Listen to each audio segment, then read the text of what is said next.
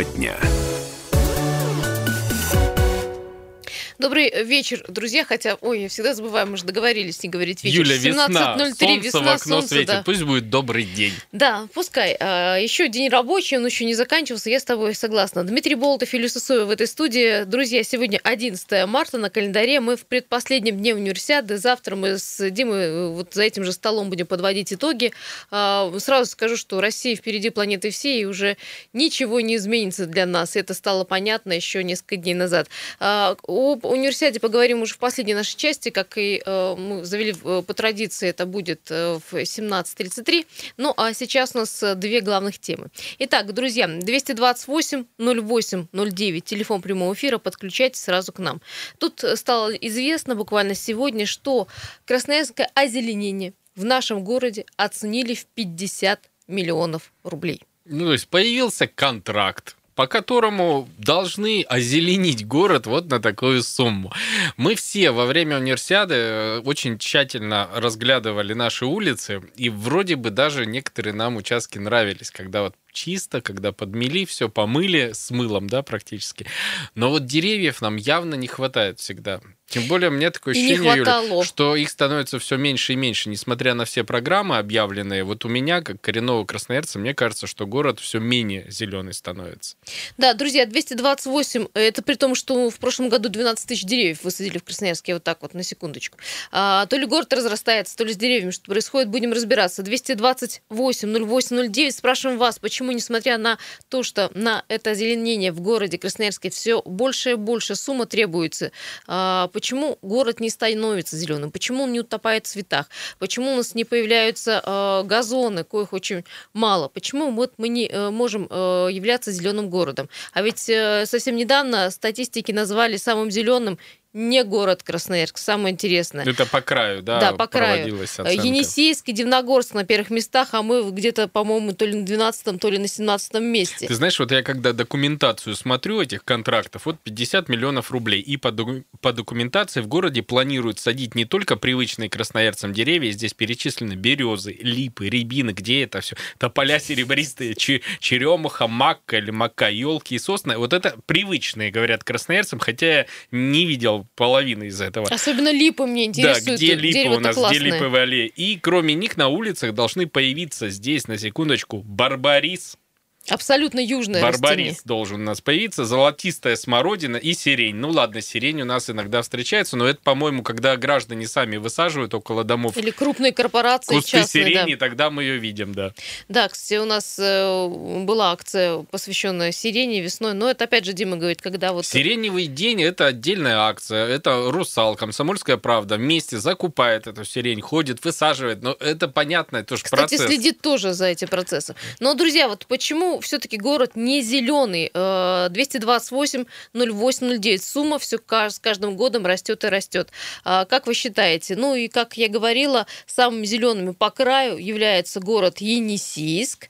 А Далее идет город Дивногорск. Они уступают только сельской местности. Больше всего деревьев, парков и э, т.д. и т.п. в поселке Кедровый. Он совсем не- недалеко отходит Мы от как-то уже с. Ренатом шутили в утреннем эфире, что если бы еще и кедровый не был самым зеленым, то тогда уже как называть города? Кедровый, да, там кедры. Да, друзья, ну и, конечно, идет э, война, долгая война граждан и властей с чиновниками э, по поводу обрезки деревьев. Той обрезки деревьев, которые просто порой уродуют э, город Красноярск, и который, в общем, губит деревья, и в этом есть доказательства. А, Я предлагаю, Дима, давай послушаем. У нас есть, мы сегодня днем поговорили с Александром Владимировичем Пименовым, это замдиректора по научной работе Института леса. Вот задали вопрос, почему, почему так происходит? Вроде бы деньги выделяются, вроде бы и посадка деревьев идет, а город э, как, будто в пустыне родились мы. Давайте послушаем. Ну, главная проблема, что деньги эти осваиваются на формирование новых насаждений, либо на обрезку имеющихся, но не на уход вновь создаваемых по современным технологиям. Проблема в том, что создать и вложить деньги в первый год или в первые два года, этого недостаточно, чтобы насаждения дальше функционировали, развивались. Нужно 5-10 лет, 15 лет.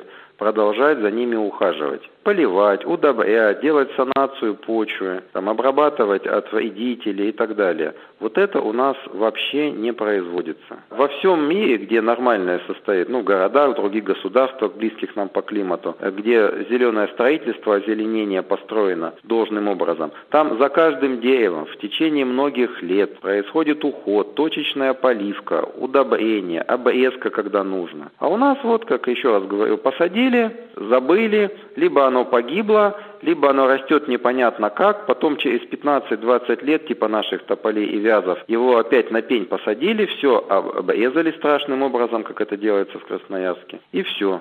То есть средства зеленого строительства подходит к этому вот, ну, без должного научного обоснования. Главное посадить и отчитаться о том, что столько-то деревьев посажено. А что с ними будет? Кстати, вот э, парк недалеко от моего дома именно, э, скажем, почил. Почему? Потому что вот посадили э, молодые такие поросли. В общем, они к осени стали сухостоем. Слушай, вот Александр Владимирович э, Пименов сейчас прям подтвердил мои мысли. Мне всегда казалось, что любые деньги выделять как раз на посадки деревьев надо, учитывая период какой-то, то есть 5 лет, 10, ну он правильно, вот абсолютно верно специалист, научный сотрудник говорит, потому что я смотрю, как вокруг домов, где я жил или где я сейчас живу, каждый год пытаются воткнуть эти саженцы. И каждый год они умирают. То есть никто вообще не, не задумывается о том, что дерево это длинная история и что деньги должны быть заложены на следующий год и через год и, и именно через о чем 5. говорит на том чтобы говорит о том чтобы э, закладывать деньги на э, уход на это же никто, дерево, да, которое мы дерево, сейчас да. купили, посадили, заплатили подрядчику за высадку, но потом мы должны также точно, абсолютно пролонгированно каждый год выделять на это же дерево средства. Друзья, 228-0809, э, ваше мнение, почему вот так происходит? Вроде бы деньги выделяются. Есть у нас управление зеленого строительства, которое, кстати, является заказчиком вот этого контракта.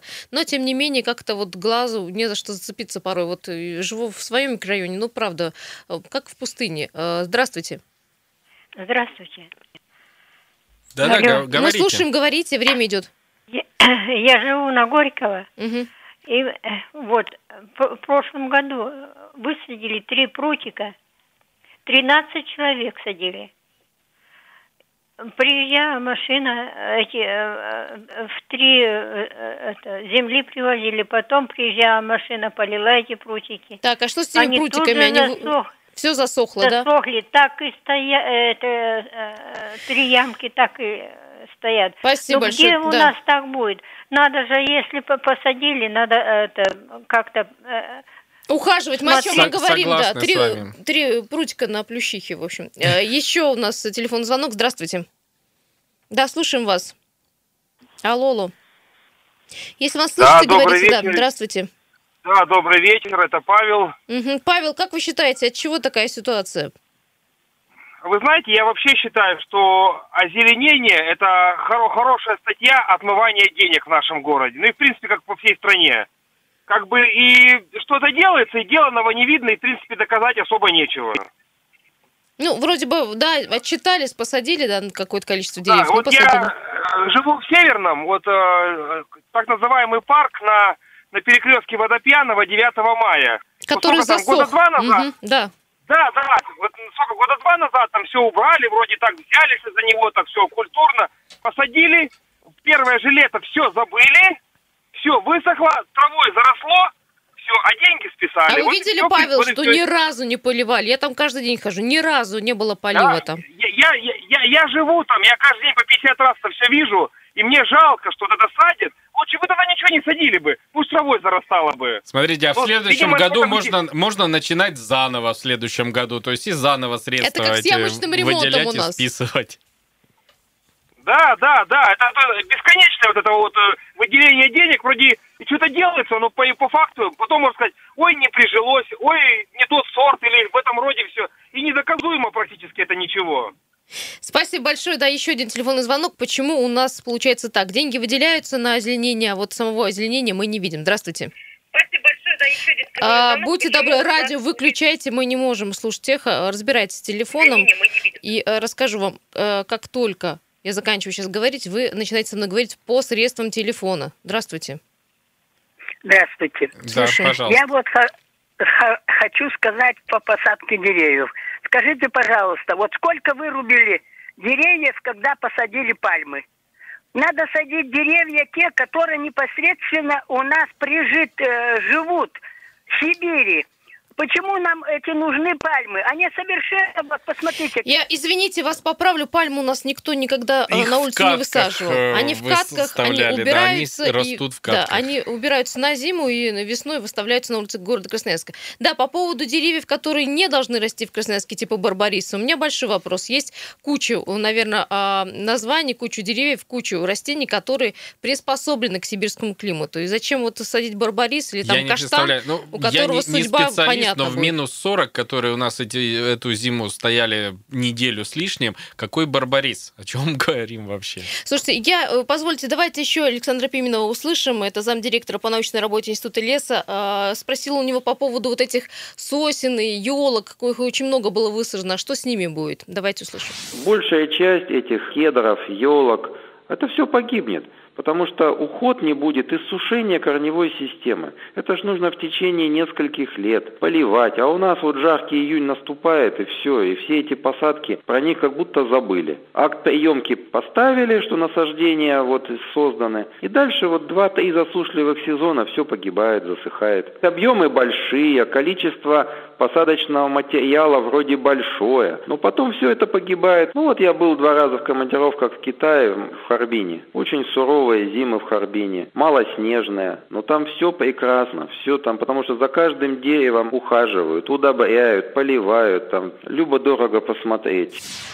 Ну вот так вот, друзья, я и согласна с Александром Владимировичем, что вроде бы и большое количество высаживается деревьев и кустарников, они просто не выживают к следующему А году. потому что конечная точка – это высадка. Если бы конечная точка была выросшая в 10 метров дерева, тогда, наверное, было бы Тогда иначе. состоялось бы подписание всех окончательных работ, и тогда бы Да, только акт деньги за это работ, да, когда платились. дерево уже до второго этажа. Вот это я понимаю. А, Друзья, сейчас идем на две с половиной минуты рекламы, полезной информации. Не переключайтесь, вернемся с новой темой.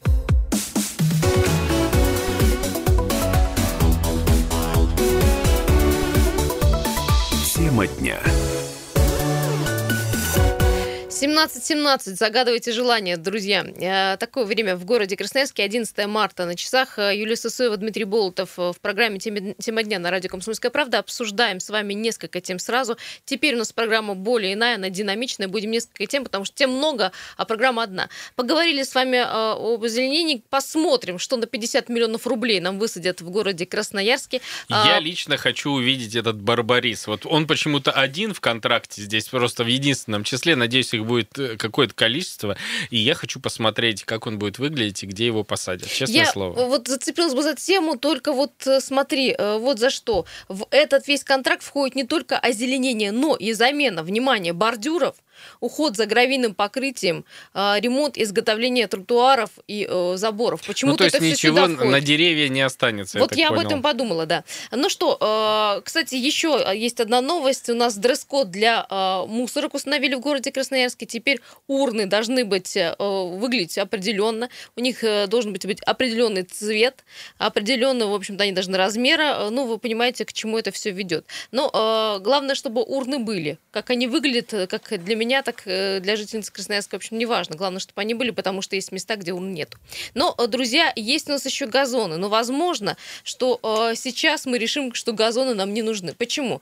Потому что в Красноярске уже начали штрафовать за парковку на газонах. Все, уже оштрафовано э, Ну, 11, пока 11 человек. человек. да. это в советском районе. По городу, наверное, больше. 228 08 09. Нужны ли нам вообще газоны, если у нас не хватает парковок? Как сказал э, Дима перед эфиром, залить их всех асфальтом, бетоном и, в общем-то, там сделать парковочные места. Либо просто мы с вами, как автомобилисты, ну никак не можем привыкнуть к порядку, к тому, что э, есть правила поведения на дорогах, правила ПДД, есть правила парковки, в том числе и парковки на зеленых зонах. 228 08 09, как вы считаете? Ну, я вот, понимаешь, вот такая, Дима, тема, да, с одной стороны, хочется, чтобы город был зеленый. С другой стороны, при таком малом количестве парковок, особенно в центре города, вот уж не знаю, что выбрать. Знаешь, вот смотри, у нас как делают газоны. Вот, допустим, новая дорога, здесь к ней склон какой-то. Ее засевают этот склон травой, потом проходит дождь, вся эта земля Смывается, смывается на дорогу. В итоге мы говорим, какой у нас грязный город. Нормальный газон это тоже дорогая история. Такая же дорогая, как и содержание, собственно, деревьев нормальную. И вот э, если газоны делать по уму, они должны быть прям в специальных емкостях, все огорожены, чтобы туда внутрь поливать водой, чтобы земля из них не вылетала. Но такие газоны очень дорогие. Да, и бордюры должны быть подняты для Реально. того, чтобы этого не было. Вот э, если у нас нельзя сделать нормальные газоны, пусть уже не будет никаких. Давайте тогда уже в камень город оденем, и тогда хотя бы чисто будет у нас.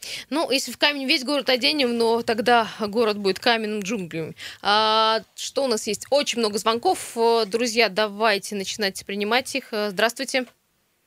Здравствуйте. Да, говорим вот про газоны. Про газоны. Бордюры надо не наравне с землей ставить, а выше ставить. Я давно об этом говорил, когда строили или делают. И потом, вот у нас э, под Павла улице, дом 58. Машинам сделали эту дорогу для машин 4 метра шириной. Поставят машину, и другая переезжает через бордюр и едет елки зеленые. Понятно, и да, у нас, кстати, да, у нас такая ситуация э, не везде, в основном у нас не хватает парковочных мест, и жителям многоквартирного дома приходится, ну, буквально заезжать на газон там одним-двумя колес, колесами, почему? Потому что, ну, некуда вставить. А если не... газон будет отделен большим бордюром, то не будет этой проблемы, и а никто, кого штрафовать Дима, не надо еще будет. очень модно на заборчики ставить, понимаешь? На это тоже ж можно деньги выделить. Здравствуйте. Здравствуйте. Я согласен с вами, что деревья, за ними надо ухаживать выделять деньги на их неухаживание, но чтобы эти деньги расходились по нужным местам. А не так, как вот положили плитку желтую везде, она вся полопалась. Да, Куда спасибо. Вы... Я сейчас объясню, о чем наш слушатель говорит, о той плитке, которая э, сделана для э, невидящих или плохо видящих людей. Э, тактильная так называемая плитка, она действительно вся везде уже ну, почти Ну, кстати, полопалась. вот по поводу перераспределения денег. Вот на деревья бы эти деньги потратить. Те, которые у нас тратят на газоны, а газоны так. это реально зло в городе. Давайте потратим на деревья. Да, деревья, то есть, которые будут реально воздуха зонировать, э, будут красивыми. А мы все газонами засеваем. Зачем нам их столько? А вместо газонов еще тактильную плитку не класть, Нет, вот за а плитку а положить, я пока ничего не могу. Да, положить везде, в общем-то, асфальт. И тогда, в общем, не будет газонов, не будет не, ну, штрафов. Про тактильную плитку это прям отдельная история. Друзья, э, сейчас у нас на связи Егор Фролов, член общественной палаты города Красноярска, координатор э, Центрального совета движения автовладельцев России. Э, здравствуй, Егор. Добрый день. Да, Егор, ну вот мы спорим, что же делать. Может, в общем, не нужны нам газоны, коль парковок нет. У нас действительно парковок не хватает, и это большая проблема. Я так думаю, что этот вопрос так резко э, вызвал такое внимание, потому что а, людям некуда деваться. Они паркуются на газонах. Ну да, действительно, здесь э, такой двухсторонний вопрос. Э, дело в том, что в 2012 году а, многие вопросы возникали, но они в большей степени возникали, конечно, во дворах, ну, не в центральной части города, на окраинах, когда автовладельцы парковались на газонах, э, очень сложно было доказать, да и сейчас очень сложно доказать в зимний период, э, что газон является газоном при отсутствии бордюра, а летом, если, к примеру, также отсутствует бордюр, а далее идет зеленое насаждение, это также не является газоном, потому что отсутствует разделение проезжей части. Это будет являться обочиной в гравийном исполнении именно э, говорить о том, что как привлечь здесь является сложностью. Ну и второй факт, то, что действительно даже при условии, что в центре города ранее а, потребность парковочных мест была в полторы тысячи парковочных мест, то а, буквально прошлым летом их сократили, убрав парковочные места на набережной, а потребность центра города в пяти тысяч парковочных мест. То есть вот нужно пять, а их там около тысячи? Да, да, и вот возникает вопрос, а закон ли этот справедлив в этот момент был принят э, тогда, когда парковочных мест нет. У нас же не из-за того, что вот настолько халатные автовладельцы. Да, конечно, есть такие, ну, я даже вот замечаю на, на некоторых участках проезжей части стоит парковочное место свободным, но человек паркуется э, на газоне, потому что он привык зимой там парковаться но не такое большое количество у нас автовладельцев, которые вот именно так паркуются, а паркуются у нас э, ну, в хаотичном состоянии именно по причине того, что встать негде. Вот именно поэтому такая Егор, ситуация. есть вот такое мнение, оно гуляет сейчас в социальных сетях, что это очередной опять э, побор жителей, э, очередной сбор денег. Ну, вот здесь очень сложно сказать, что это побор. У нас административные комиссии в отношении платных парковок-то не до конца успевают работать. А что говорить про газоны? Ну да, показательно. Показательно будут привлекать, э, в основном это там, где дворы, там, где жители защищают свои дворы. А вот э, что касаемо, к примеру, центра города, но я думаю, не будет это сильно практиковаться, там где-то на газоне стоит или еще что-то. Показательные маневры будут, но я думаю, не так сильно у нас будут работать административные комиссии в этом направлении. Егор, как ты считаешь, вот у меня абсолютно стойкое убеждение, что газоны должны быть отделены чем-то от проезжей части. Вот я во дворе в своем добился, чтобы заборчики маленькие поставили. Потом вариант есть э, бордюры высокие ставить, чтобы газон реально был отделен, чтобы на него просто физически нельзя было заехать. Как ты считаешь, может может быть, мы не с той стороны подходим, мы начинаем штрафовать за то, что выезжают на газон. Может быть, нам сначала обустройством газонов заняться? Ну да, здесь действительно у нас э, и мэрия, да, вроде как начинает там отказываться от газонов, потому что не успевает их, э, а, грубо говоря, содержать. У нас э, очень много участков, где бордюрный камень полностью рассыпанный, тяжело вообще доказать, что это газон. И у нас, ну, не все дворы если говорить про дворы, э, соответствует требованиям безопасности, когда детская площадка должна быть от проезжей части отделена заборчиком. А при этом, при всем, у нас это тоже отсутствует. У нас некие а, такие, а, ну, не знаю, помешанные на блогерах московских, которые там сказали, заборчики это плохо, и все разом начали поддерживать этого блогера, который э, сказал, что заборчики это плохо. Но на самом деле при отсутствии заборов мы видим, как паркуются, ну, где попало, как хотят, при этом при всем не э, соблюдает, мэрия не соблюдает э, требования безопасности дорожного движения. Спасибо большое. На связи с нами, на прямой связи был Егор Фролов, член Общественной палаты города Красноярска, координатор э, ФАР, э, Движения автовладельцев России. Э, друзья, 228-08-09, что же делать? Все газоны, в общем-то, убрать и оставить только парковочные места, Я или это не выход? Юлия, с первой частью. Вот мы бы говорили, что у нас нет денег, мало денег на содержание деревьев, и плохо их содержат. Давайте все-таки перераспределим. Сделаем меньше газонов, больше деревьев. Вот слоган у меня Друзья, сегодняшнего и тем дня. не менее, учитывайте информацию. За парковку на газонах предусмотрены штрафы э, от 2 до 4 э, тысяч рублей для граждан, от 30 э, тысяч рублей для должностных лиц. Так что будьте очень внимательны. Но самое интересное, водитель наказывается не за сам факт парковки на газоне, а именно за его повреждения. Это отметили в администрации, тоже палка о двух концах. Ну что, э, это прекрасная тема, э, получит развитие, наверное, уже в середине марта, потому что именно с середины марта э, в, в комиссиях будут участвовать полицейские и сотрудники администрации. Вот тогда уже начнут собирать штрафы и реально наказывать Количество людей. оштрафованных будет точно расти, потому что там можно просто по фотофиксации отправлять. Вот люди, мы сегодня в утреннем эфире тоже говорили, люди готовы фотографировать, привязку делать к местности и отправлять это по тем самым комиссиям В администрацию свою. Да, Если вас да. не устраивает, что человек где-то паркуется, особенно во дворе на газон, пожалуйста, фотографируйте, отправляйте в районную администрацию, там Я с думаю, этим человеком будут вал разбираться. обращений нас ждет. Друзья, ну что, сейчас уходим на новости. Далее мы поговорим про универсиаду. Не переключайтесь.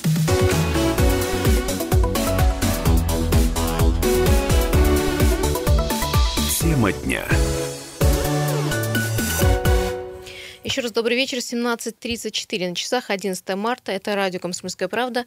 А, наша итоговая тема дня, дня сегодняшнего. А, Юлия Сусыва, Дмитрий Болотов в этой студии. Ну и наш телефон 228-08-09. Наверное, э, чтобы продолжить нашу следующую, третью часть программы, она посвящена все эти две недели, конечно же, зимним, всемирным зимним э, играм, то есть универсиаде. Э, мы, наверное, посмотрим на пробки, которые... Вот ситуация пока меня радует. На а, один... Приехали.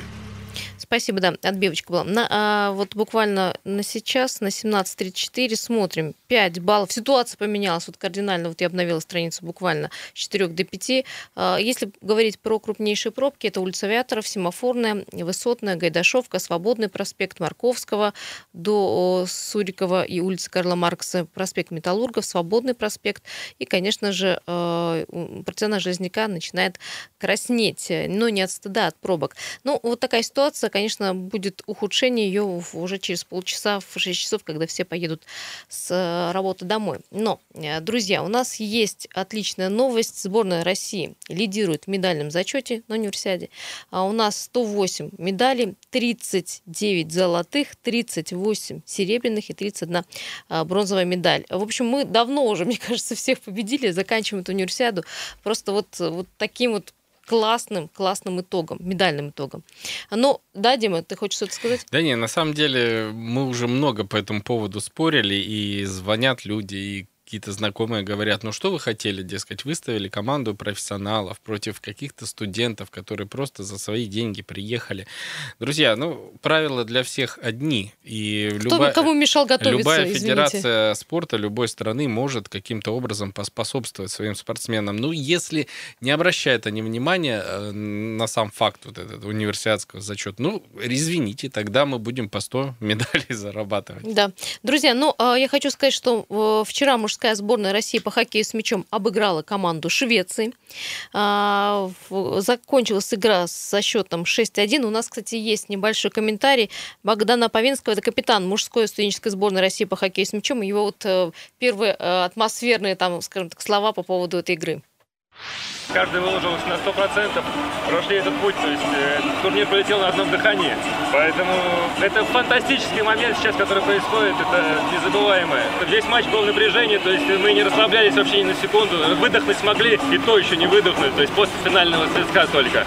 Весь матч был в напряжении, соперник играл очень жестко сегодня, и судья ему позволял это делать, поэтому было очень сложно, несмотря даже на счет, весь матч был в и ни разу мы никто не расслабился ни на секунду. Это одно из самых главных событий, я думаю, в моей жизни, в жизни каждого спортсмена нашей команды. Это, говорю, это незабываемое ощущение, которое сейчас царит внутри. И эта медаль универсиады, она займет, я думаю, одно из самых высших э, мест Молодцы ребята. Это был Богдан Бавенский, капитан мужской студенческой сборной России по хоккею с мячом. 6-1. А, вот так они сыграли Швецию. Кстати, Швеция была сильная команда. Вот я про это же ровно, Юль, хотел сказать, что судя по тому, что говорит Богдан, никакой легкой прогулкой турнир универсиады по хоккею с мячом не был. Девочки наши вообще не смогли в финале обыграть шведов. Хотя тоже со, Шве... со да, Швецией играли, сложный, да? Сложный турнир был, во всяком случае, по хоккею с мячом. И я, насколько понимаю, во многих дисциплинах были спортсмены совсем не студенческого, скажем так, уровня, а реальные профессионалы. Да, ну, друзья, у нас сейчас мы попытаемся созвониться с Александром Своевским. Он находится здесь неподалеку, в арене «Север». А сейчас идет полуфинальный матч э, Всемирной зимней универсиады со сборной Канады. Наша мужская студенческая сборная России по хоккею шайбы встречается сборная Канады, тоже один из сильнейших противников для нашей сборной. Александр на связи. Саша, привет. Ну что, как обстановка? Да, всем привет. Небольшая поправочка. Я сейчас нахожусь в арене «Кристалл» новоиспеченной. Здесь в эти минуты проходит матч по хоккею с шайбой. Наша сборная встречается со сборной Канады. Две студенческие сборные. Вечное противостояние. Э, очень коротко веду вас в курс. Э, по результатам первого э, периода Россия вела 3-0. Второй период закончился всего лишь одной шайбой канадцев. 3-1 счет по-прежнему. Только что стартовал последний заключительный третий период. 3-1 по-прежнему на, толбо, на табло. Наши впереди. Э, накал страстей невероятный. Поддержка России чувствуется, но канадцы, ребят, показывают себя не с лучшей стороны. Буквально каждые две минуты на льду происходят стычки и драки. Поэтому продолжаем следить. А это всего лишь полуфинал. Что будет в финале, мне даже страшно представить.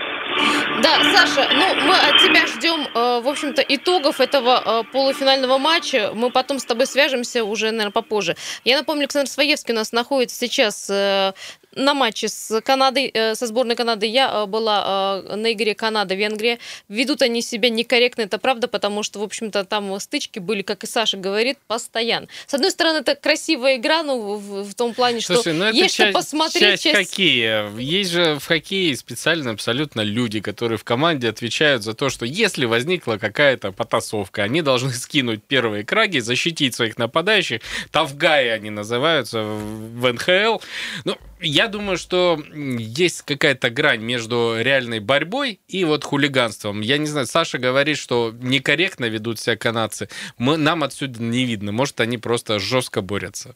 Ну, я надеюсь, что мы победим. Ну, по крайней мере, надеюсь на это. Друзья, но еще хочу сказать, что сегодня в скиккроссе фристайлисты завоевали сразу две медали золота Артем, Артема Набибулина, серебро Максима Вихрова. В той же дисциплине у женщин первое место Екатерины Мальцевой, второе у Анны Антоновой. А, Антоновой в слаломе победил наш Семен Ефимов. Ну, а в лыжном масс-старте россиянки заняли все пьедесталы почета медаль выше пробы у Алисы Жамбаловой, серебро у Екатерины Смирновой, бронза у Яны э, Каприченко. Вот так вот, э, друзья. У Жамбаловой это, по-моему, четвертая золотая четвертая медаль. золотая медаль. Но для нее это просто праздник, а не, не универсиада получилась. Да, девчонки молодец. Ну, э, молодцы. Еще у нас э, есть э, наша э, чемпионка, наша героиня э, Марина Вяткина. Красноярская спортсменка принесла в копилку российской сборной по спортивному ориентированию 4 медали. Марина сейчас на связи на прямой. Э, добрый вечер. Здравствуйте. Марина, ну это произошло все в минувшее воскресенье. Вот как вы сегодня, спустя сутки, оцениваете свои результаты, результаты своей сборной и вообще, как вам сами соревнования? А, э, результаты свои оцениваю вполне достойно, потому что я готовилась к ним очень долгое время, но перед самим, своими соревнованиями я очень сильно заболела и не, не знала, чего ожидать. Но благо все прошло хорошо и результатами довольна. И считаю, что сборная России выступает на универсиаде потрясающе. Вот Марина говорит, что нам очень легко даются эти все э, медали, а на самом деле как? Далеко не легко. За этими медалями стоят очень тяжелые тренировки, упорство и сила воли, характер. Я знаю, Марина, вы в спорте не случайно, да? У вас, в общем-то, спортивные родители. Да, я родилась в семье ориентировщиков. А, Марин, какие у вас ну, вот, дальнейшие планы, кроме учебы? Я надеюсь, вы учебу не забросите. Нет, конечно, но 18 марта я улетаю в Швецию на первенство мира. Марина, вы большой молодец, вот правда, вот серьезно, мы, мы просто кулачки за вас держим. И я, я думаю, что и Швеция вам покорится, и все остальные э, страны, где проводятся спортивные соревнования. Спасибо большое, Вяткина Мария. Э, Марина была у нас на связи. Э, спортсменка принесла в копилку сборной, российской сборной 4 медали. Это же не праздник. Друзья, ну что, вы, кстати, можете высказаться за то, как и почему вы не попали на соревнования, а, потому что я некоторых спрашиваю, говорю, были, были на универсиаде? Говорят, нет, не были. Друзья, еще есть за что поболеть, еще есть э, возможность посмотреть на э, такой соревновательный момент. Он очень важен, когда ты находишься на трибунах, но если ты на трибуну не попадаешь, можно это сделать, кстати, и а, дома по телевизору. Значит, э, что у нас завтра? Завтра, кстати, друзья, в 20 часов в Платинум Арене у нас торжественная церемония закрытия. А у нас есть счастливчики, которые туда попадут, но мы обязательно с ними свяжемся, но уже завтра. И, ну, и расскажу, что в последний день универсиады, 12 марта, осталось выступить в масс-старте нашим лыжникам и поборются в финале за пьедестал почета мужские команды по хоккею шайбы. Очень надеемся, что сейчас вот как раз наши дожмут канадцев и выйдут в финал. По э, гонкам, лыжной гонке масс-старт завтра э, в 11.30 и в 13.30 забеги. Это кластер «Радуга». Хоккей мужчины, финал э, в 11 7 часов матч за бронзу, 15.00 матч за Это золото. В арена «Кристалл». Ну и в 20.00 церемония закрытия Платинум Арена. По-моему, билетов уже нет, я так уже смеясь говорю. Но, друзья, мы помним, что э, церемония закрытия также будет транслироваться компанией Матч ТВ. А вот она будет такая же красивая, как открытие? Ты Никто не ничего То не говорит. Вообще, вообще никакой информации. Если еще на, э, про церемонию открытия хоть что-то было известно, теперь вообще молчок, и мы ждем вот именно 12 числа. Мы завтра обязательно в этой студии э, с вами поделимся поделимся своими эмоциями. Мы попросим наших корреспондентов, которые следили за э, всей универсиады, э, побывать в студии, рассказать, э, как это было и как они смотрели на эти соревнования своими глазами. Ну и, конечно вот она же... почти ушла уже от нас, и я думаю, что все равно будет грустно всем вспоминать, потому что второй раз в жизни такого события не будет. Друзья, хорошего вечера. Ну, и, конечно же, встретимся завтра в 7 утра.